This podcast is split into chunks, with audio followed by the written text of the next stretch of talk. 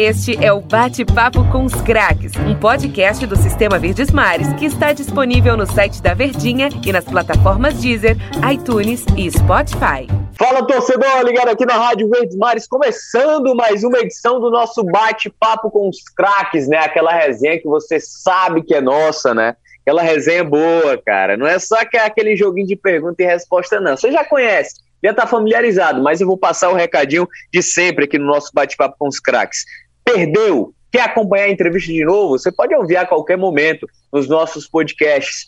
Deezer, iTunes, Spotify, vai estar disponível em 100% do tempo, de acordo com o horário que você puder para acompanhar, ouvir, dar uma pausa, ouvir de novo, acompanhar com a maior tranquilidade aqui. E a gente sempre recebe convidados importantes, né? Ultimamente a gente tem trazido a cultura aqui dos ídolos, né? A gente tem recebido muitos ídolos aqui no nosso bate-papo com os craques. E esse cara que a gente recebe hoje é um ídolo incontestável de um momento glorioso do Ceará, mas antes de apresentar, Estou aqui com o Denis Medeiros, mais conhecido como Marta Negreiros também. Tudo bem, né, Denis? Tô fora, tô fora. Pro ouvinte que não tá entendendo, né? O Entren está aqui usando o aplicativo para conversar, mantendo todo o distanciamento. Eu, Tom Alexandrino e o nosso convidado que a gente vai falar já já, e eu tô usando o link da nossa produtora, Marta Negreiros. Meu nome aqui tá com Marta. E o Tom não vai se aguentar a entrevista inteira, vai ficar rindo fácil. Mas estamos aqui, eu, Denis Medeiros, aqui ao lado desse grande entrevistado que a gente vai anunciar daqui a pouco. E é um prazer, né, Tom? A gente já bateu um papo com esse cara aqui, mas em outro momento foi uma entrevista até diferente. Veio ele. Em dupla, né? É, em dupla. Dupla de dois. Dupla de dois. Dupla Ve... de dois. Veio ele e vou entregar o outro que viu na época, o Erivelto. Então, quem tem boa memória vai lembrar dessa entrevista. Ainda eram outros tempos. Nem, a gente nem sabia que ia ter pandemia. Ô, oh, tempo bom, rapaz. Que saudade daquela época. Mas a gente tá aqui pra bater um papo individual, pra falar mais da história dele, mais da, da trajetória dele como ídolo, como um grande jogador tenho certeza que quando a gente anunciar quem é, a torcida. Já vou entregar um pouco, hein, Tom? A torcida do Ceará vai parar para escutar esse bate-papo com os craques, vai reprisar, vai repetir também nos podcasts, porque esse cara é uma figuraça, gente boa, de boa qualidade. Nunca vi negar entrevista, nunca vi negar autógrafo, abraço, foto com torcedor, porque ele é muito bom e quando jogava bola era um grande jogador, Tom Alexandrino. Você já pediu um abraço a ele, Denis? Virtual, né? Tem que ser virtual agora. Ah, se eu pedir um abraço a ele, não posso revelar, Tom, porque aí você me quebra ao vivo. Rapaz. Aí você quer me quebrar, rapaz, meu amigo.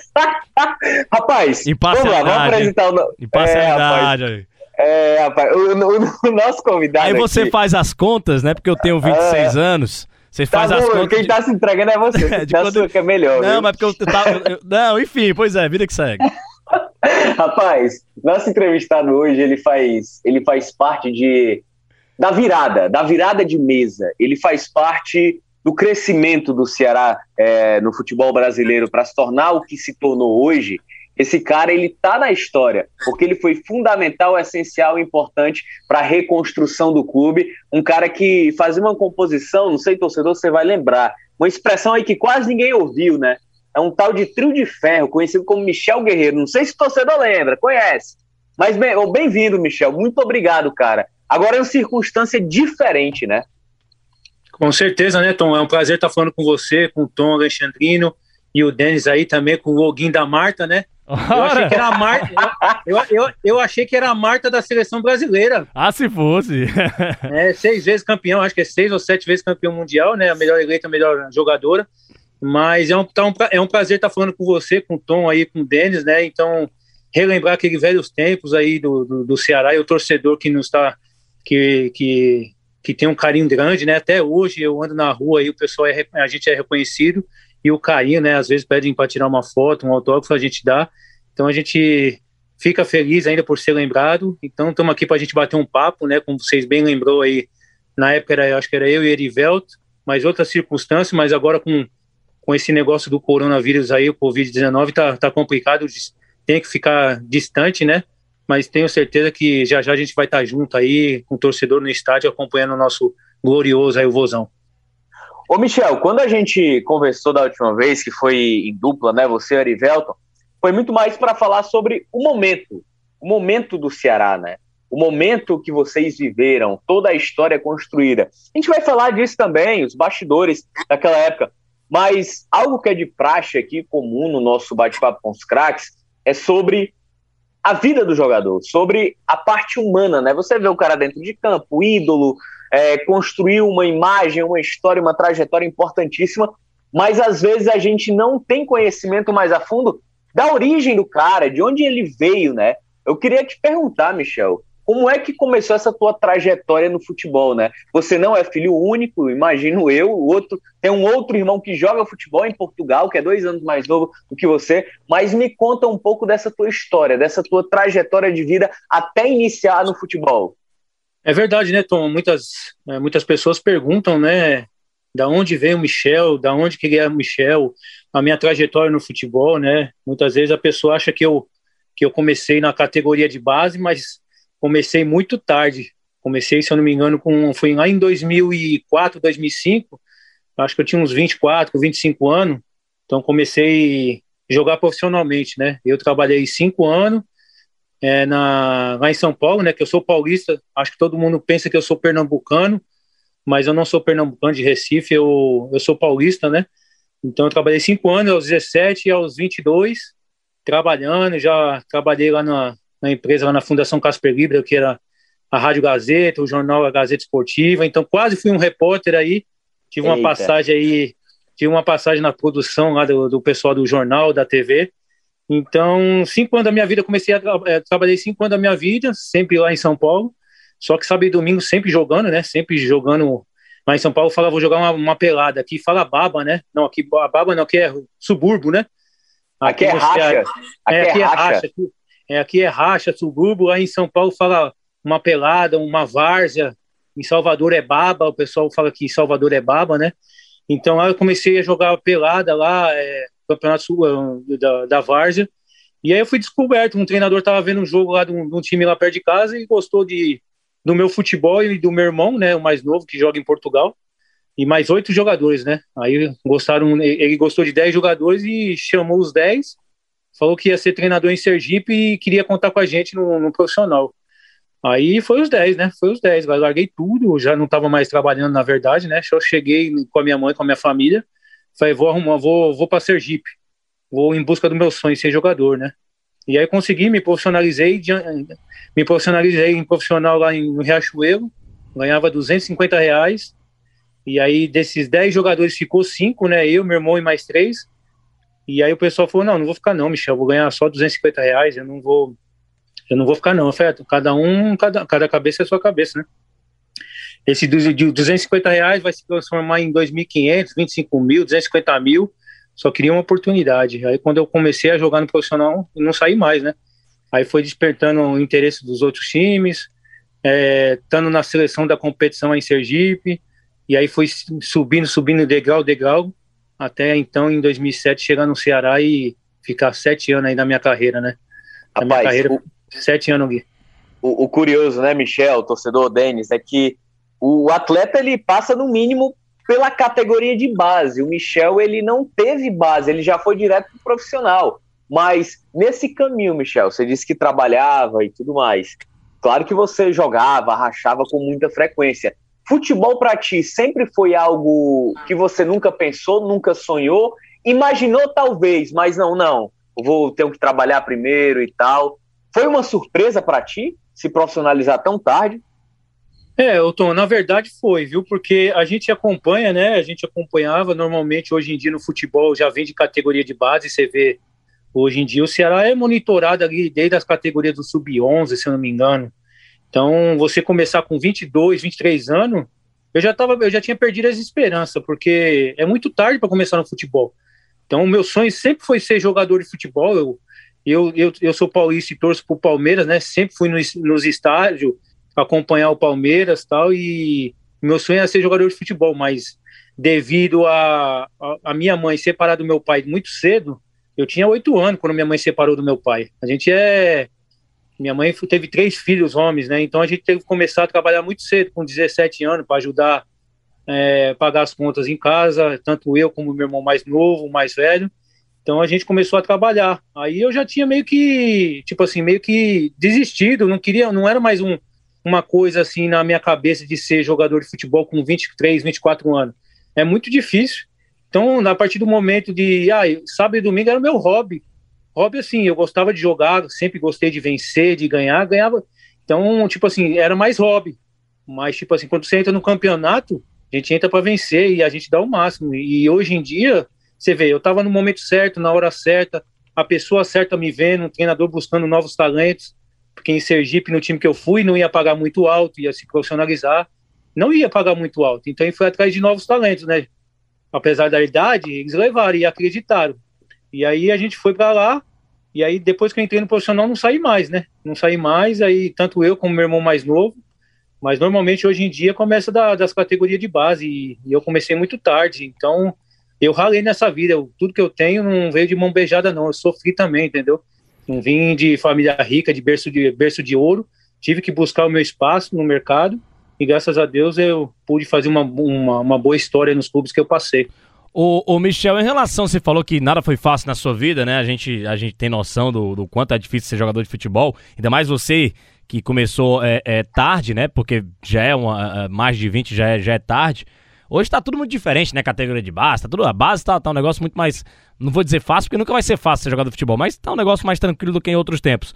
Como é que foi a vontade de ser volante, de jogar no meio de campo? Quem é que te influenciou? Teve algum técnico na infância, na adolescência, ou então já é, nas peladas da vida, não? Então, na, na fase já adulta, que chegou para você, ou você mesmo sempre gostou dessa posição de ser marcador, o cara que, que rouba a bola e distribui lá pro, pro, pro meio armar o jogo? É, como é que surgiu essa vontade de ser volante, Michel? Bom, Denis, na verdade, um fã na minha posição que eu sempre fui, eu ia no estádio acompanhar, era o César Sampaio, né? Jogava César muito, Sampaio hein? sempre foi meu, sempre foi um fã, um fã assim que eu admirava na posição de volante. E não é só porque ah, foi o César Sampaio volante, é porque eu sempre fui um cara que me cuidei fisicamente, né? Sempre fui bem de da parte física, de correr bem, ter um ter um, uma boa, uma, um, um bom condicionamento físico, né? Então, antes de ser profissional, eu já corria. E, tipo assim, eu, já, eu jogava muito futsal, mas eu fazia minha academia, eu fazia meus. corria 10 quilômetros, corria na rua, botava o, o, o som no, na, na, orelha e saía correndo na rua. Sempre me preparei, né? Então, sempre me, é, fui bem na parte física. E por ser volante, eu sempre fui um cara de marcar firme, né? De, de, de marcar firme. Lá na Varsa, eu jogava de volante. Os caras gostavam de. Muitas vezes joguei de zagueiro também, por ter um bom passe, uma boa é, uma boa recuperação, então eu sempre joguei por ter uma visão muito muito de trás, assim, uma, uma visão boa e ter um bom passe, às vezes eu jogava de zagueiro, mas eu sempre gostei de jogar de volante, e em casa eu era eu sempre fui volante, aí o mais velho era meia direita, o Maradona, né, que para mim era para ter tudo, para ser um Messi da vida, o meu irmão mais velho, se tem um apelido de Maradona, você já imagina, né, e o outro mais novo que joga em Portugal é centroavante, então Aí você tira por, por aí, lá no campeonato lá em, lá em São Paulo, já vai contra o time dos irmãos Metralha. Eu roubava a bola, dava, dava no meia. E o meia dava no centroavante para fazer o gol. Então era difícil bater nosso time lá, viu? Quer dizer, quer dizer que o Michel e os dois irmãos eram os irmãos Metralha. Um volante, outro armador e o outro fazedor de gol. É isso aí, Tom. É, lá, na, lá nos campeonatos lá de casa, a gente tinha sempre um time. Quando levava para um time, tinha que levar os outros dois, né? Porque sabia da força. Eu já conhecia o meu irmão mais, no meu, meu irmão mais velho sempre levou eu e o mais novo, né? Então eu já sabia da qualidade dele. Quando eu roubava, eu já metia a bola para ele e ele sabia o que fazer ali com a bola, enfiar no atacante e o atacante fazia gol. Então, pessoal, ixi, vamos pegar o time dos irmãos metralha. Então é complicado, já sabia que ia ser dureza. E aí foi daí que a gente começou, porque eu sempre joguei futsal, é, pela idade, assim, né? Depois meu irmão mais velho começou a levar no campo, porque meu irmão era muito conhecido lá em São Paulo, nos campos lá da Várzea. E aí começou a jogar campo e não saí mais, né? Não saí mais, não tive base nenhuma. Só que quando eu cheguei a, a, no profissional, eu já tinha um bom um físico bom. Então eu só aprimorei e a oportunidade estava tava aí, estava dada para mim e eu, graças a Deus eu consegui abraçar a oportunidade e fazer minha história no futebol. Ô Michel, só, só, só, um detalhe, desculpa, desculpa entrar por cima de você, Tom, mas só um detalhe. Não, foi de lado. Só, só um detalhe. É, você falou do futsal, é incrível, né, cara? Isso como muitos jogadores. Eu acho que até hoje, né, Michel? Você que tá no mundo do futebol ainda deve tá, saber disso. É, como o futsal é uma base do campo, né? Você disse que não teve a base do campo, né? Não teve a base do campo em relação à categoria de base nem nada. Mas o futsal te ajudou muito, Michel. O que é que o futsal traz? É, papo aqui para cara que foi profissional como você. Como é que o, o futsal ajuda o campo? Ainda mais para a função de volante. Imagino eu que é, é, o pensamento rápido, né? Acho mais ou menos isso de roubar a bola, já distribuir, ter o, o jogar de frente, de costas para defesa, de frente pro, pro, pro campo, pro jogo da, da parte ofensiva, enfim.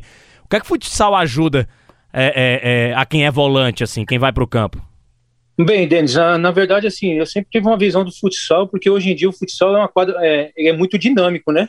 Então, você não vê o bom do futsal é que você pode. Não tem limite de substituição. Você vê que o cara entra para fazer um pivô, tem o goleiro linha.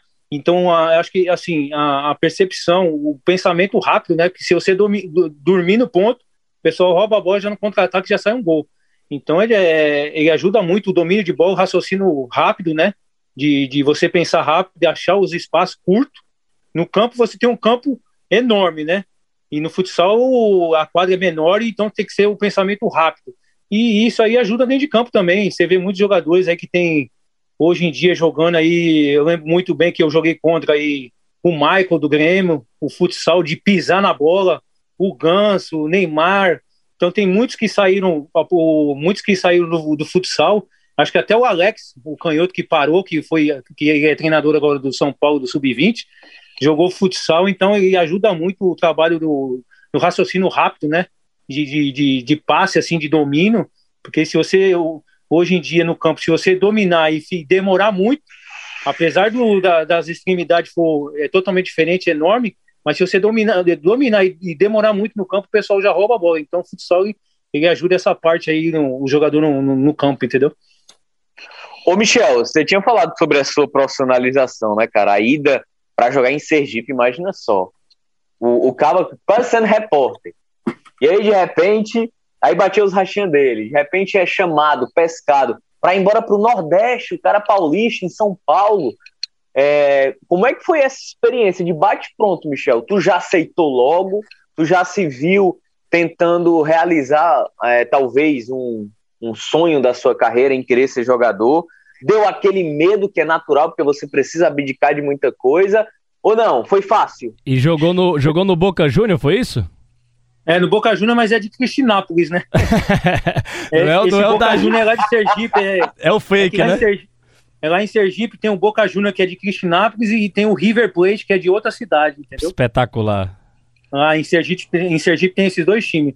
Respondendo a, a pergunta do Tom, assim, no momento que eu tava jogando na Várzea lá em São Paulo, sábado e domingo, eu, pô, eu jogava dois, três jogos no sábado, aí dois, três jogos no domingo, e lá, a Várzea lá, eles davam dinheiro. Aqui também, aqui, aqui no, no estado do Ceará, tem, no final do ano, tem os campeonatos do subúrbio que eles dão dinheiro. E lá em São Paulo também não é diferente. Aí, tipo assim, eu já não tava mais trabalhando. Então, já tinha saído do emprego. Eu falei, ah, não tinha nada a perder. Eu falei, ah, vou buscar, já que abriu essa oportunidade de ser jogador, e o meu sonho é sempre foi ser jogador, sempre ser jogador de futebol, vou agarrar essa oportunidade, independente, eu não estava nem pensando no salário de 250 reais, porque assim, a, o, ser jogador é muito difícil, ó, eu largar minha família, ficar longe de São Paulo, lá em Sergipe, numa cidade de 20 mil habitantes, ganhando 250 reais, passando o ano todo longe, aí o pessoal, ah, o Michel anda de camaro amarelo, o Michel usa isso, o Michel usa aquilo, mas vai ver lá atrás o que que eu, que que eu tive abdicar da minha família, dos amigos, de estar próximo, para mim conseguir o que eu consegui até hoje, entendeu? Então, nada na vida vem fácil na, na minha carreira.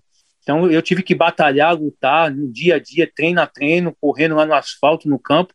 Então, graças a Deus, eu, eu, eu tenho muito, eu, eu tenho, eu fico muito grato à oportunidade que o treinador me deu e ter conseguido entrar no, no futebol e, e, tipo assim, Outro dia eu tava no sofá vendo Ronaldinho Gaúcho, vendo Alex no Palmeiras, vendo Conca no Fluminense, e Ronaldo Fenômeno, Roberto Carlos, e no outro dia eu tava jogando contra os caras, pô. Então é. pense aí um, o que passa na cabeça de um jogador quando você vê os caras jogando na TV e no dia seguinte você tá jogando contra. Imagino, viu? Imagino quanto que deve ser. O, o, o Michel, você foi Boca Juniors, depois Confiança e Esporte. Tenta responder falando do Confiança do Esporte, que foram os clubes que você jogou antes de chegar no Ceará. Como é que você des é, na... despertou né, a, a, o interesse do Confiança, que já é um clube, querendo ou não, né? É, é, maior do que o Boca Juniors, com todo o respeito à turma do Boca Juniors lá de Sergipe. Mas como é que foi que você despertou a, a. Eu ia falar confiança do confiança. Como é que você despertou o interesse do confiança e depois o interesse do esporte, que já é um grande clube do futebol brasileiro? Bem, Denis, é que nem eu falei, né? Eu entrei no futebol no Riachuelo, aí a gente, o meu irmão foi eleito, foi o artilheiro da, da competição e o time brigando para cair. Meu irmão estava na seleção do campeonato, eu também estava. Então é natural quando você está na seleção e você despertar interesse dos, do, dos times, né? Do Riachuelo eu saí e fui para o Boca Juniors. Boca Juniors teve uma competição que aqui é a Fares Lopes, lá é uma outra competição lá no final do ano em Sergipe. Também estava na seleção do, campeon, do, do, campeonato. E aí o Confiança, porra, vou pegar esse volante, estava na seleção, fui para Confiança.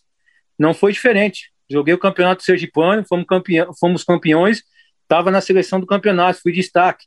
Aí, mais uma vez, um empresário de Sergipe, lá o, se não me engano, o Leilson Santana me viu, falou, vou te levar para o esporte. Aí o esporte procurou saber da, da, da minha trajetória, fui para a Ilha do Retiro no esporte. E aí o meu irmão, ele levou para o Santa Cruz em Santa Cruz de Recife. Então, eu fui para o esporte e o meu irmão para Santa Cruz. O meu irmão era vizinho de apartamento lá em, em Recife. Então, meu irmão jogava a Série A, a Série A pelo Santa Cruz e eu, em 2006, a Série B pelo esporte. A gente era vizinho. Fizeram até uma matéria, irmãos de São Paulo vêm jogar em Recife, jogar Série A e Série B. Então, dali a gente começou a subir degrau a degrau, e aí fui no esporte. Tive um ano, fiquei um ano no esporte, mas só que aí em 2007 chegou um treinador, o Galo, não ia utilizar o meu, não ia contar comigo no ano de 2007. E aí o esporte entrou em contato com o Ceará e fez um empréstimo, né? Acabei vindo para o Ceará. E aí sempre renovando, né? Passava um ano aqui no Ceará, renovava mais um ano lá. E aí voltava para o Ceará. Aí chegou um ponto que o Evandro Leitão, na época, achou melhor eu me desvincular do esporte e me comprou, né? Aí na, a partir de que ele me comprou, eu já fazia parte do Ceará. Meu passe era total do Ceará, entendeu? Entendi. É, rapaz, a conversa é boa, viu? Nossa, a conversa é boa, boa, rapaz. Né, a gente precisa fazer, rapaz, precisa, precisa fazer um rápido intervalo. Eu tenho certeza que o Tom tá rindo que ele tá olhando pro nome da Marta. Eu falei que ele não ia se aguentar é, a rapaz. conversa inteira. É, ó, a gente precisa fazer um rápido intervalo aqui no nosso primeiro bloco. O Denis chama aí intervalo. É, vou chamar intervalo que todo mundo se concentra, rapaz. Esse nome de Marta aí. O torcedor não tá nem entendendo que tá ouvindo, né? A gente aqui no Bate-Papo com os Cracks. Vamos pro intervalo que a gente volta daqui a pouco pro Tom se recuperar. Este é o Bate-Papo com os Cracks, um podcast do Sistema Verdes Mares que está disponível no site da Verdinha e nas plataformas Deezer, iTunes e Spotify. E aí a gente terminou o bloco anterior falando justamente sobre a trajetória de vida, carreira e a chegada ao Ceará, né? Queria saber do Michel, quem é que foi pescar, quem foi buscar, observou o Michel lá no esporte para trazer por empréstimo, justamente no momento em que o Ceará tentava se reconstruir. Um Ceará que tinha fama no mercado de que não pagava ninguém, meu amigo. Como é que você veio parar aqui, Michel? É, na verdade, Tom, eu quando eu cheguei, né, eu não ia ser mais é, não ia contar com o meu futebol em 2007 lá no esporte, aí eles entraram em contato aqui, acho que na época era Evandro Leitão e Jurandir Júnior, se não me engano, na época. Aí entraram em contato e, e se interessaram, né? Se interessaram em, em contar com o meu futebol aqui no Ceará, então eles me emprestaram em 2007. Cheguei aqui, né? E na época quem é o treinador era o Marcelo Vilar, na época. Então aí eles entraram em contato com o Evandro e Jurandir Júnior e eu vim emprestado, né, por, para o Ceará em 2007. O, o, o Michel, em 2007 ali o Ceará começava a mudar um pouco o pensamento, né? Apesar de que no final da temporada terminou quase é, ali na zona de rebaixamento da Série B naquele ano. Mas começou bem, né? Ficou oscilando ali da metade da tabela para a parte de cima. 2008 do mesmo jeito e 2009 que viu acesso. Mas eu queria falar desses dois anos, 2007 e 2008. O Ceará começava a mudar ali mesmo o, o, o, pensamento dele, assim, o Heleno uma vez deu entrevista pra gente aqui, falou que o Ceará não, não é, tinha fama de não pagar ninguém, o Heleno se assustou quando recebeu a proposta e o Evandro Leitão o convenceu a jogar no Ceará, não, relaxa que é uma nova direção agora, a gente vai pagar todo mundo e tal, e de fato vocês realmente recebiam em dia, é, realmente vocês viam uma mudança de comportamento do time do Ceará de uma era é, antes Evandro Leitão e pós Evandro Leitão? como, como é até hoje com o Robson de Castro, ou, Michel? É, na verdade, Denis, eu cheguei aqui, tinha essa fama né, do Ceará não pagar, tal, não sei o quê, mas como eu vim emprestado do esporte, eu o esporte pagava metade do meu salário e o Ceará pagava outra metade. Você não, você não sentia tanto essa, essa realidade, né? É, essa realidade eu não sentia tanto, mas eu via na pele do pessoal que estava no elenco em 2007, 2008, né? Porque, se eu não me engano, o João, o João Marcos chegou em 2007, é, 2009, o Helene chegou também por aí. Então, acho que o Evandro Leitão já era já era o presidente na época. Mas você pegou, 2000... você, você pegou a época eu... de Arlindo Maracanã, de Adilson, essa turma toda, né? É, eu, eu peguei na época do Arlindo Maracanã, Adilson, Reinaldo Aleluia, Vinícius, Codoaldo, o Wendel Volante, então, na época, o presidente era o Eugênio Rabelo, não era nem o Evandro. Então, tinha essa fama aí de não pagar. É, atrasava algumas vezes, mas como eu, como eu, eu disse, né, eu recebia metade do esporte, metade do Ceará, então não, tinha, não tive tanto problema com isso. Mas depois que o Evandro assumiu ali a nova gestão, que ele começou, e foi o presidente, começou a dar um jeito no Ceará e mudou totalmente é, o patamar da, do clube, né, com a chegada do PC também em 2009, começou a dar uma evolução total ali no, no centro de treinamento, tirando a base, fazendo um centro de, centro, um centro de treinamento para a gente descansar, alimentação, tudo. Então, ali para 2008, 2009, com o Evandro assumindo, já foi uma mudança. Como eu sempre digo, eu peguei na época da vaca magra e, o, e, a, e a época da, da vaca gorda, né? Então, foi ali mais ou menos esses dois anos aí que começou a mudar o, o patamar do Ceará e, e a potência que está hoje em dia, né, com o Robson de Castro. E, e, o panorama, o panorama na época, né, até em relação ao próprio Ceará, é de que 2007 foi o, o marco, né, início, né, do próprio Evandro Leitão, e aí, em um determinado momento, o 2008 foi, acho que, a consolidação, né? Por mais que tivesse toda a dificuldade, era uma equipe que pagava em dia, e aí, automaticamente, Michel, quando você se torna jogador de fato do Ceará, né, com um passe preso ao Ceará, é, você tinha recebido outras propostas ou ainda estava naquela de se consolidar na carreira? Ah, Tom, eu fui, eu fui receber proposta mesmo, fui lá para 2010 ou 2011, que define, é, porque 2010, 2011, acho que foi os dois anos que eu joguei em alto nível no Ceará, porque eu cheguei em 2007, eu não joguei tanto, o treinador é o Marcelo Vilar tal, só que eu não joguei tanto, já tinha um já tinha um meio campo formado na época, entendeu? E estava no banco, joguei pouco, mas eu sempre conversava com o Arguinho do Maracanã e o Arguinho do Maracanã falou, fica, fica calmo, Michel, que vai chegar a tua oportunidade. Aí o Marcelo Vilar saiu, entrou o Dimas Figueira e assumiu e deu oportunidade. Depois que o Dimas assumiu, não saí mais da equipe, fui como primeiro volante, aí chegou o Lula Pereira também, a mesma situação, não saí mais da equipe, aí chegou o PC, então aí eu não saí mais da equipe. Então ali, da, né, em 2009, 2010, ali 2011, foi esses três anos que eu joguei em alto nível, já já era conhecido, já fazendo partida, partidas boas, aí chegaram proposta em 2010, 2011. Porra, chegou de tanto lugar, chegou do Palmeiras, do, do Inter, até da França, lá do Lille na, na época, do Atlético Paranaense. Então, meu modo de ver, acho que em 2010, 2011, joguei em alto nível e chegou as propostas, né? Só que eu chegava no Evandro, né? E o Evandro, como é que ele ia liberar?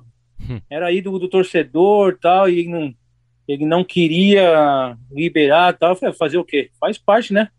Então ele não liberou, mas também teve um reajuste no meu salário, me deu um dinheiro na mão também e não tenho nada que reclamar, não. Tenho, tenho que agradecer ao, ao Evandro Leitão, ao Ceará Esporte Clube, o torcedor, tudo que eu tenho hoje, graças a eles. Ô, Michel, em relação a, a, esses anos antes de 2009, né? A gente já entrando aqui no assunto, que o nosso papo é muito rápido. O torcedor quer muito saber de 2009. Será teve aquele ano maravilhoso de 2009, né? Onde estava muito lá embaixo, depois chegou, subiu. É, PC Guzmão chegou, depois conseguiu fazer o Ceará dar aquela arrancada. Muita gente sabe de muitas histórias daquela época, contadas por vocês mesmos. Vocês é, contaram muitas histórias para nós da imprensa e chegou ao torcedor durante todos esses anos. Mas se você pudesse falar algo diferente daquela campanha que você já costuma falar em outras entrevistas, o que você falaria que você se recorda daquele ano de 2009 e o porquê que o Ceará chegou tão forte e subiu tão, assim, acho que demorou, foi para subir, porque o jogo do acesso mesmo era contra o Guarani, né? Naquele jogo lá do apagão e tudo mais, acabou o Ceará tropeçando, empatando 2 a 2 e, e, teve que subir fora de casa, mesmo com a, a derrota, se não me engano, ele conseguiria o acesso, mas acabou ganhando o jogo. É, o que é que teve de diferente aquele grupo, grupo mesmo, Michel? De grupos que você já participou, lembro de um Vitória que você jogou em 2012, que o time era muito bom. Vocês subiram da Série A para da Série B para a Série A também. Mas o que é que tinha aquele Ceará de 2009 que está marcado para sempre na história? Ah, eu acho que, o aquele grupo de 2009 com certeza ficou marcado na, no, na minha memória, no meu coração. Eu tenho, a gente tem um grupo dos Guerreiros de 2009 que eu criei e a gente se fala até hoje, parece que é ontem, né? Parece que foi ontem esse grupo. Então a gente se conversa todo dia, galera bate papo. Em 2009 tenho, a gente tem um elenco todinho ali, né? Então, o meu modo de, e eu já participei, como você bem citou, de grupos aí de excelente, de excelente qualidade. O Vitória foi um em 2012, mas nada se compara ao Ceará de 2009. Era um grupo muito trabalhador, unido. É, quando batia em um, doía no outro. Quando dibrava o João Marques, eu já estava lá. Se, se me dibrava, estava o, o Heleno, aí estava Fabrício. Então, é, a gente se doava tanto, não só os 11 que estava dentro, é, que estava jogando, e sim o elenco todo. O pessoal fala muito do trio de ferro, mas a gente do grupo, a gente tem o quarteto e tem o quinteto, que tinha o Careca quando entrava, o Jardel também o volante. Então o pessoal ali, com a chegada do Mota, fortaleceu nós, fortaleceu o elenco muito. Ah, o pessoal achava que ah, tinha estrelismo de Mota, Geraldo, mas não tinha. Então era tudo é, buscando o mesmo objetivo. Então, na, na, nas concentrações, nas resenhas, no, nos rachões, todos os rachões lá brincando, um zoando o outro. Na hora de brincar, a gente brincava, e na hora de ser sério, a gente era sério. Eu lembro que em 2009, quando o PC chegou, a gente era 19, e aí a gente começou a, a jogar, a ganhar os jogos, e foi demos uma alavancada na competição, que chegamos lá em cima e não saímos mais. Como você bem citou aí, esse jogo contra o Guarani aí do apagão, até no nosso grupo a gente brinca, o Fabrício brinca, porra, o Fabrício me deu um passe no meio de campo, que ele não me deu um passe não, ele chutou no gol, eu fui dominar, dominei na canela, contra-ataque, gol do Guarani. Acho que foi 2 a 1 um. Aí nos apagar, aí o João Marcos foi cruzar, a bola entrou lá no cantinho. O João Marcos nunca fez um gol. Aí foi cruzar, a bola entrou. 2 a 2 né? Aí o Fabrício falando, pô, Michel, você tinha que ver, mano, quando eu saí lá no, no, no quando eu saí do, do Castelão do vestiário, o pessoal perguntando: Porra, Michel, o Fabrício deu uma bola lá na tua canela, né? Aí o Fabrício respondeu: É, é verdade, o Fabrício me deu uma, um osso, um coco para mim, né? Ele se passando por mim, vê se pode. E a gente lembrando dessa, dessa situação aí. E a gente lembra até hoje, a gente conta as histórias, é o Elton Amorim, muitos aí que a gente vai falando, Boiadeiro também. Então, um grupo que ficou marcado não só, acho que do, de nós jogadores, mas como a torcida alvinegra lembra muito bem de 2009. Ô, Michel, em relação a, a esse 2009 aí também, é, de, de, tantas e tantas partidas marcantes, como não lembrar aquela também do Paraná, né? Aquele gol de mão lá que vocês sofreram, aquela derrota absurda que foi perder para o time do Paraná, mas teve o, o, acesso e tudo mais e toda a festa da torcida do Ceará também, quando recepcionou vocês no aeroporto internacional Pinto Martins. A gente perguntou recentemente, a gente fez um bate-papo com os craques aqui, com o Fabrício, e o Fabrício falou de forma até espantada, né? De que o Arlindo Maracanã, que outros jogadores falavam, vocês vão ver como é que vai ser lá em Fortaleza, vocês vão ver como é que vai ser lá no, no Ceará quando a gente chegar no aeroporto. E tava um mar assim que o Fabrício guarda até hoje na memória. Queria saber se você guarda na memória até hoje. É claro que guarda, mas eu digo assim, se, se a primeira coisa que você lembra de 2009 é da recepção do torcedor, do mar alvinegro que tava a cidade, como é que foi você, vocês é, terem sido recepcionados daquela maneira, Michel, que se, se te arrepia até hoje quando você lembra? Com certeza, Denis. Acho que lembra, assim, não só é, arrepia eu, como arrepia o torcedor, né? Eu, que é mais antigo que o Fabrício e conversava muito com o Arlindo Maracanã. Se eu não me engano, em 2016, acho que quase caiu para a terceira divisão. Eles se livraram do jogo de fora e quando chegou no aeroporto tinha, um, tinha uma torcida grande para receber eles lá quando, brigando para não cair para a terceira divisão e eles receberam, imagine 2015. um acesso à primeira divisão. 2015, foi, né? Foi 2015, né? Com Lisca. É, não, não, 2000, não, não tô falando não, isso aí ah, foi bem sim. antes. Sim, sim, bem antes. Acho que 2000 e... Foi 2000 e 2000, acho que foi 2006, se eu não me engano. Sim, sim, foi 2006, verdade. Foi 2006, se eu não me engano. Eu falei 2016, foi 2006 que o Aguindo falou que eles ganharam fora, o Adilson falou também que eles ganharam fora foi, e se foi... livraram do rebaixamento da terceira divisão. Foi contra o Marília. O Adilson pegou até Isso. pênalti. Isso, foi esse jogo aí contra o Marília que o Adilson pegou pênalti. Aí tinha uma, uma recepção grande lá, porque a, tinha se livrado da terceira divisão. E o, e o já tinha me falado sobre esse assunto. E chegar, na, a gente saindo ali, passando ali o morro ali de Maranguape, ali no, no avião, quase chegando aqui, vendo aquele, aquela multidão, aquele mar alvinegro, tudo ali, tomando as duas avenidas ali do aeroporto e dentro do aeroporto tomado de gente, né? Nunca tinha uma, nunca tive uma recepção dessa. E é mesmo subindo com vitória, Em 2012 não tive essa recepção, então a gente ficou marcado ali, como o Fabrício falou. Eu acho que depois a carreata pela cidade, a gente chegou, se não me engano, às duas e pouco da, da tarde, foi chegar lá na, na sede 8 horas da noite, e o Mota todo preocupado, porque era aniversário do filho dele, e queria todo mundo lá no aniversário, mas a festa do torcedor foi, foi marcante, e, e a gente vê foto, a gente vê vídeo, a gente bota no YouTube, e não tem como uma, não se arrepiar, né? Eu, eu vim em cima do carro de bombeiro ali sem camisa, quase caindo, mas eu com certeza ficou marcado na minha carreira aí e eu tenho que eu tenho história para contar para os meus parentes, né, para meu minha filha. Ô, ô Michel, é, ô, ô, ô, Michel, eu queria te perguntar, cara, em relação a esse 2009, né? Porque a construção da campanha ela foi de uma maneira fantástica. E em outros momentos eu conversei até com o próprio Jurandir Júnior, o Evandro Leitão, de que o Ceará ele entrou em 2009, cara, para realmente buscar esse acesso, para realmente conquistar. Formou um time para isso. Cambaleou ali com o Zé Teodoro, mas foi fundamental esse crescimento do grupo.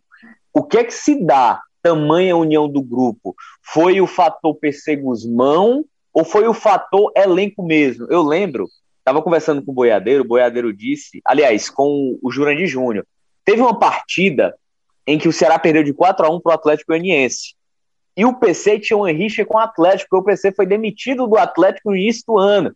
E ele quebrou, como a gente brinca aqui, a gente quebrou o pau no vestiário que poderia ter colocado tudo por água abaixo, no, junto com os jogadores. Mas o que é que foi fundamental?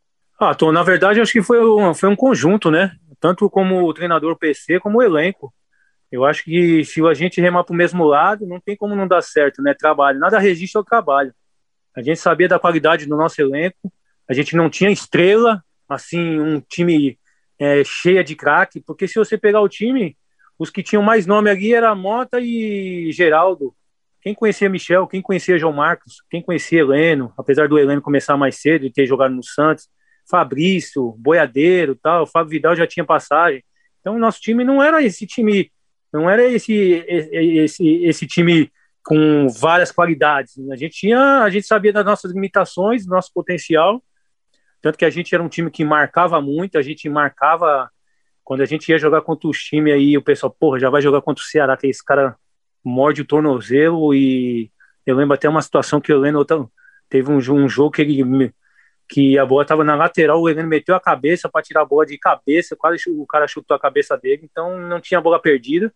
Então acho que tanto o treinador como o PC e o, e o grupo, porque se o grupo não, não assimilasse, eu acho que a cobrança do PC não ia andar, não ia andar. Então a gente queria buscar o nosso espaço no, no, no futebol, então nada melhor que trabalhar, focar. Na hora de brincar, o PC era um cara que brincava muito, mas na hora de cobrar, ele cobrava. Ele cobrava porque ele sabia. Ninguém cobra um time que. Ninguém cobra uma pessoa se você não sabe você sabe que ele pode dar, entendeu? Então ele cobrava muito no, no, nos treinos, mas brincava também com todo mundo. Então acho que foi uma, uma junção aí de todo mundo, diretoria, treinador, elenco. Então a gente conseguiu fazer um elenco muito forte, muito muito família, né? Uma família mesmo. Que quando a gente perdia, todo mundo ficava triste, e quando ganhava, ganhava todo mundo. Então é isso. Eu acho que foi a união de todo, de, de um conjunto de um conjunto todo. Ô Michel, só para a gente fechar esse bloco aqui, eu quero te perguntar de uma resenha que o Boiadeiro contou de que o seu Heleno, meu amigo, quando ia para os hotéis fora, ele, ele vinha com a bolsa cheia de shampoo e sabonete. É verdade? É, ver, é verdade, Otton. Isso aí é verdade, mano. Ele, a gente ia viajar. a gente ia viajar na época aí no avião e dava aquelas balinhas de chocolate, sabe? Umas, do doce de leite. Ele uhum. pegava o saquinho, aquele saquinho enchia de bala. Já começa por aí, enchia de bala, né? E aí ele ficava no hotel, aí pronto, acabou, vamos embora. Aí ele saía nos quartos e batia nos quartos. Aí eu concentrava com o Geraldo e bateu lá, tocou a campainha e a Helena. Ele falou: Fala aí, Helena, o que tu quer? Falou: Não, quero pegar o shampoo aí, pô, que vai sobrar. Falei: Como é que é, mano? Tu quer shampoo, é? Shampoo e condicionador aí já vinha com potinho. Aí ele pegava o shampoo e condicionador, botava dentro do, do, do, do potinho e trazia, pô, e trazia. Trazia, pegava o sabonete, pegava tudo. Helena é uma resenha, viu? Que resenha, cara. Ô, Michel, precisa fazer um rápido intervalo aqui. O último, cara. Essa reta final dessa nossa conversa, dessa, dessa nossa resenha aqui, do Bate-Papo com os Craques. A gente volta daqui a pouco, para quem está nos podcasts, a conversa com o Michel Guerreiro. Segue o fluxo. Este é o Bate-Papo com os Craques, um podcast do Sistema Verdes Mares que está disponível no site da Verdinha e nas plataformas Deezer, iTunes e Spotify. A gente teve toda essa conversa dividida entre a vida pessoal, a trajetória mesmo do Michel como ser humano, até a chegada mesmo como atleta, como jogador, a carreira no Ceará, o 2009, e aí chega o 2010, né? O Ceará tem um início surpreendente até a paralisação da Copa do Mundo e aí, infelizmente, o PC acaba saindo. O Ceará encontra uma dificuldade para poder engatar o seu perfil dentro da Série A. Chegou em alguns momentos até é, flertar ali com a zona de rebaixamento. E aí, o Dimas Filgueiras é quem, digamos, organiza a casa, faz o Ceará voltar a fluir na Série A. Só que antes disso, teve o trabalho do Mário Sérgio, né? Foi mais um furacão. Chegou, foi muito rápido, bagunçou tudo e foi embora, né? É verdade, né, Tom? É, teve essa mudança aí, né? 2010 começamos muito bem, se não me engano, antes da Copa do Mundo nós estávamos em primeiro junto com o Corinthians, não sei se era com 19 pontos, não me lembro. E voltou depois da Copa do depois da Copa do Mundo teve o jogo contra o Corinthians, empatamos, se não me engano, foi 0 a 0. Só que aí teve a ausência, né? O PC acabou indo para o Vasco, se eu não me engano. E aí teve essa turbulência aí com a chegada do Mário Sérgio, é, começou a inverter algumas posições, é, Heleno jogando de, de costa, João Marcos de lateral direito, então tinha uma, uma implicância com o Geraldo também, botou o Geraldo no banco. Eu sei que mudou tudo e já não andava mais as coisas, o caminho já estava totalmente diferente. A gente não conseguia encaixar o nosso futebol, não conseguia assimilar o que, que o treinador queria. Infelizmente a gente teve essa queda aí, essa queda de produção, que nos acarretou aí lá embaixo. E aí depois teve a mudança, né? O Mário Sérgio foi embora e chegou, o Dima já estava na casa, já conhecia todos os atletas e assumiu, né? Assumiu o comando e conseguimos é, conseguimos retomar o caminho das vitórias, subir na tabela, tanto que a gente conseguiu, se não me engano, a Sul-Americana, uma vaga na Sul-Americana. E o Dimas é um, um paizão, né? Eu, principalmente, para mim, um paizão que me deu a oportunidade de jogar, mas ele chegava ali aos cabeças ali, os mais antigos, o pessoal, os cabeças do time, e, e chamava no canto e conversava e deixava a gente expor a nossa opinião, o que, que achava melhor para a equipe, em prol da equipe, e não, não individual. Então a gente sempre chegava ali e conversava, Geraldo, Fabrício, eu, é, o Mota e outros aí, que a gente chegava e achava melhor de jogar dessa maneira. E a gente cons conseguiu é, ganhar as partidas em casa, roubava ponto fora, conseguimos retomar a nossa caminhada e conseguir a vaga sul-americana. Então, graças a Deus, deu tempo de, de recuperar porque se não tivesse, eu acho que com certeza ia ser uma ia ter uma tragédia no final e eu poderia, ter sido rebaixado em 2010. Né? E o Michel, uma pergunta que eu queria te fazer, cara, é porque os atletas eles sabem, né, o que algumas decisões de treinador dão ou não dão certo. Vocês se conhecem, tem um entrosamento desde 2009. Você estava no clube desde 2007. É, como é que vocês olhavam um para a cara do outro na rotina, no dia a dia, na pré-eleção, nos jogos, com todos, todo o problema que causou Mário Sérgio, Mário Sérgio é, internamente? Como é que vocês lidavam com isso? As lideranças, principalmente do Geraldo? Não, a gente. É porque assim, né, Tom? Você pega uma equipe que já está formada, já Sim. tem esse jogo, se, se conhece há três anos, e aí você pega a característica de jogador. Você sabe que o Heleno é um terceiro zagueiro. Você vai botar o Heleno de costa. Aí tira o João Marcos junto comigo ali na marcação, desprotege o meio de campo, bota o João Marcos na direita, sabendo que tem lateral direito. Então começou por aí, né? E a gente não conseguia mais encaixar. Então eu já estava acostumado com a movimentação dentro de campo. Pô, se eu movimentar para o lado direito, eu sei que o, que o João Marcos vai fazer vai, vai centralizar aqui na cabeça da área ou quando ele sai para a esquerda, para a esquerda eu fico, eu fico centralizado. Então a gente já se conhecia, aí a gente chega um treinador e muda totalmente a filosofia, ele não muda nem a peça, ele, muda, ele, ele não mudou nem a peça, ele mudou a posição do jogador. Então é complicado, né? A gente não conseguiu e a gente conversa. Claro que assim, a gente conversava ali e quando entrava, a gente entrava para ganhar. Uhum. Nunca teve, nunca teve assim, ah, vamos, vamos entrar para perder. Não, isso aí nunca houve da gente, ah, vamos entrar para perder. A gente entrava para ganhar. Mas infelizmente as coisas não andavam mais como andavam antes. Infelizmente as vitórias não vinham, aí a gente perdia o jogo, mas nada no, no, no sentido de entrar no campo para derrubar treinador. Infelizmente não estava encaixando e ele não estava vendo isso. Conseguiu, é, persistiu no, numa coisa que estava dando errado, que todo mundo via. Infelizmente aí não, não conseguiu mais vencer e teve a troca. Automaticamente, quando teve a troca do Dimas, o Dimas voltou ao nosso sistema e as coisas foi andando naturalmente. E, e, e, Michel, quando ele fazia essas inversões, vocês falavam assim, não, professor, é melhor daquele jeito, ou não, era todo mundo calado? Assim, então, às vezes a gente tem que conhecer o lado do treinador. Tem treinador que não dá a oportunidade do atleta falar, né? Tem Entendi. treinador que não gosta de você dar opinião. Tem treinador que dá liberdade para você expor a tua opinião, não quer dizer que você tá certo e que vai jogar desse jeito. Só que a gente via ali que se fosse falar alguma coisa no treinamento, justificar alguma coisa, ele falou, não, quem manda sou eu. Quem manda sou eu, então já aí você tira, né? Então, nos treinamentos, tira por onde que ele ficava na arquibancada ali, onde ficava a imprensa vendo o treino, e quem dava o treino era o filho dele. Então, ele não ficava dentro de campo, ele ficava de fora, vendo a movimentação lá do lado de fora. Então, muitas vezes você ia orientar, e achava ruim, não gostava, né? Que o professor era ele, né? treinador era ele, então cabe a gente obedecer. Então o pessoal comentava entre nós, mas nada de, de se intrometer no trabalho do, do treinador. Agora nós entrava para ganhar. Infelizmente as coisas não, não, não andava, não andava, não dava liga e, e, acabou acarretando as derrotas e graças a Deus com a volta do Dimas a gente conseguiu retomar o nosso caminho. E Michel, falando sobre treinador, né, cara? É, isso a gente conversou com o Fabrício na semana, semana, isso, semana passada é, que em 2011 o Ceará melhorou a sua base, né? melhorou ainda mais a sua característica, ia forte para a Sul-Americana, tanto que foi muito bem na Copa do Brasil, quase chegar à final da competição. Só que teve um fator externo também que atrapalhou muito, que foi o Mancini, né? O Mancini começou a mudar de novo, cara. É, chegou, começou a trazer os jogadores que era dele, que era, que era do feitio dele, começou a desmontar todo o time do Ceará também, né?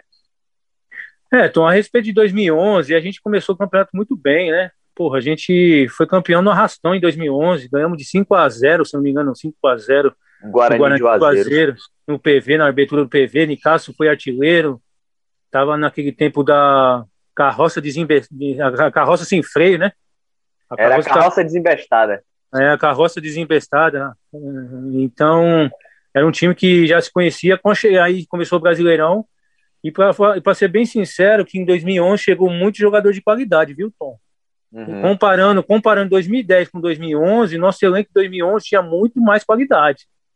Mas, assim, com a chegada de alguns é, jogadores é, novos no elenco, eles achavam que a, os, os, antigos tinham privilégio, né? Então, teve um, uma certa, ao meu modo de ver, assim, ah, eles achavam que tinha privilégio para mais antigo, os mais antigos e uma conduta dos mais novos totalmente diferente e a gente não conseguiu é, a gente não conseguiu mais a, a, o caminho das vitórias em 2011 no final, né? Tanto que a gente, é, a gente foi rebaixado. Em 2010 a gente era mais unido, era mais conjunto, mais elenco, tipo assim, mais trabalhador.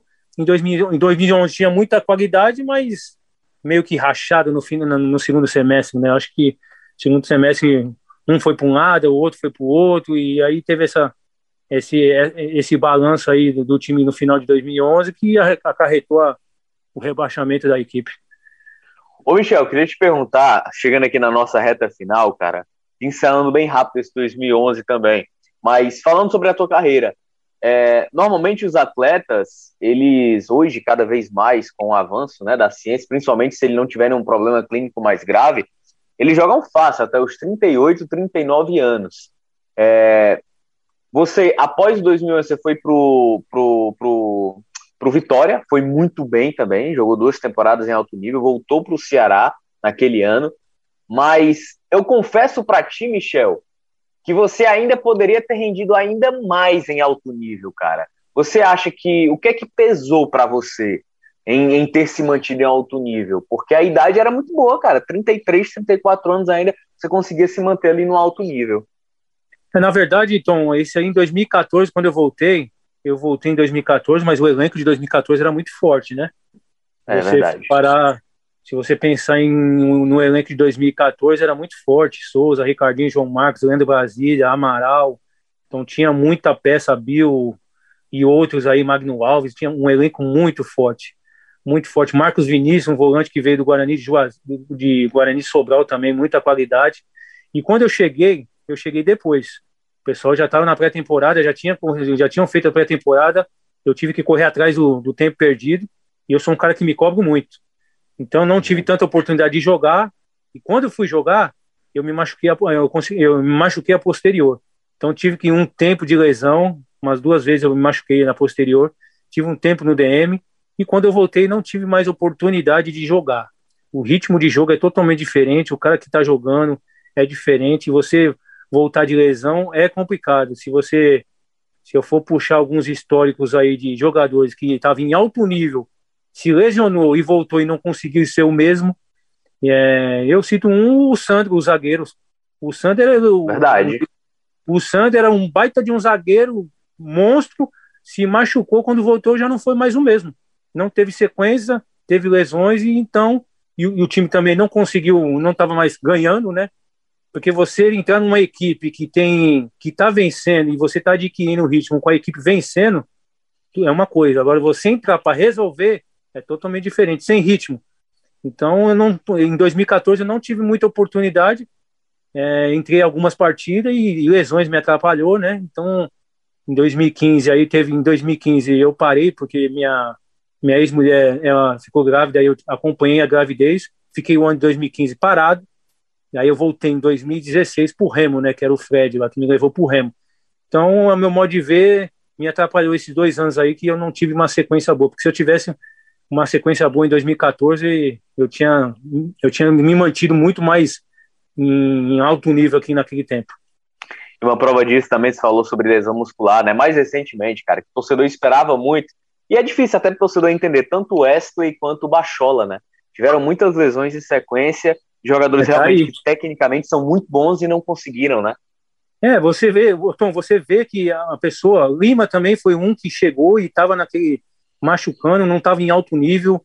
Então, o cara, quando entra numa equipe, ó, o, o, o Felipe Pachol e o Wesley, dois aí exemplos que você deu que o pessoal, quando se machuca e volta e não tem uma sequência, é complicado. O Juninho, o Juninho Quixadá também não teve sequência, machucou Verdade. muito.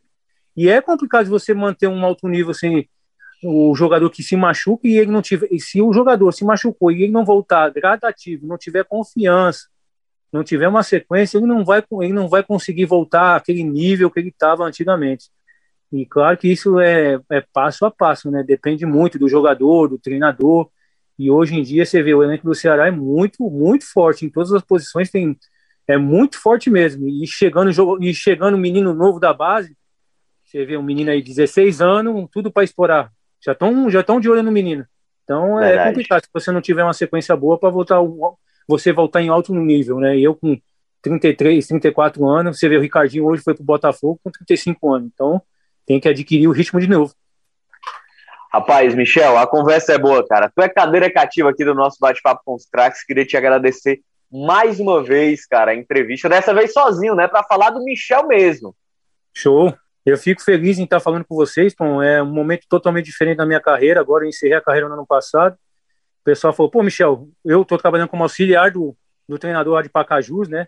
Já engrenando na comissão técnica aí, quem sabe futuramente fazer um curso de, da licença B de treinador. Mas eu estudo educação física para me formar em educação física. Mas quem sabe, nada impede de a gente é, conseguir, sei lá, se pintar a oportunidade de ser treinador. Então a gente está em outro, em outro nível agora. A gente bate o rachão lá e falou, pô, Michel, por que você parou? Dá para jogar mais, dá para jogar mais. Eu falei, não, hoje em dia já é outro, outro nível, outro pensamento, plano B. Então, estou seguindo essa carreira esse ano, está sendo de aprendizado, para futuramente, quem sabe, estar tá assumindo, é, assumindo uma equipe, sendo treinador, ou sendo auxiliar do mesmo jeito. Ter bagagem, né, para assumir um cargo tão importante como é esse. Bom demais, valeu. E torcedor, você já sabe, né? Chegou ao fim nosso bate-papo com os craques. Você pode acompanhar essa entrevista a qualquer momento lá. Dá o um playzinho, vai lá no, no teu aplicativo de preferência, né? Deezer, iTunes, no Spotify, que é o mais utilizado também. Fique à vontade. Valeu, torcedor. Grande abraço. Até a próxima semana aqui recebendo mais um convidado no nosso bate-papo com os craques. Valeu! Este é o Bate-Papo com os Craques, um podcast do Sistema Verdes Mares que está disponível no site da Verdinha e nas plataformas Deezer, iTunes e Spotify.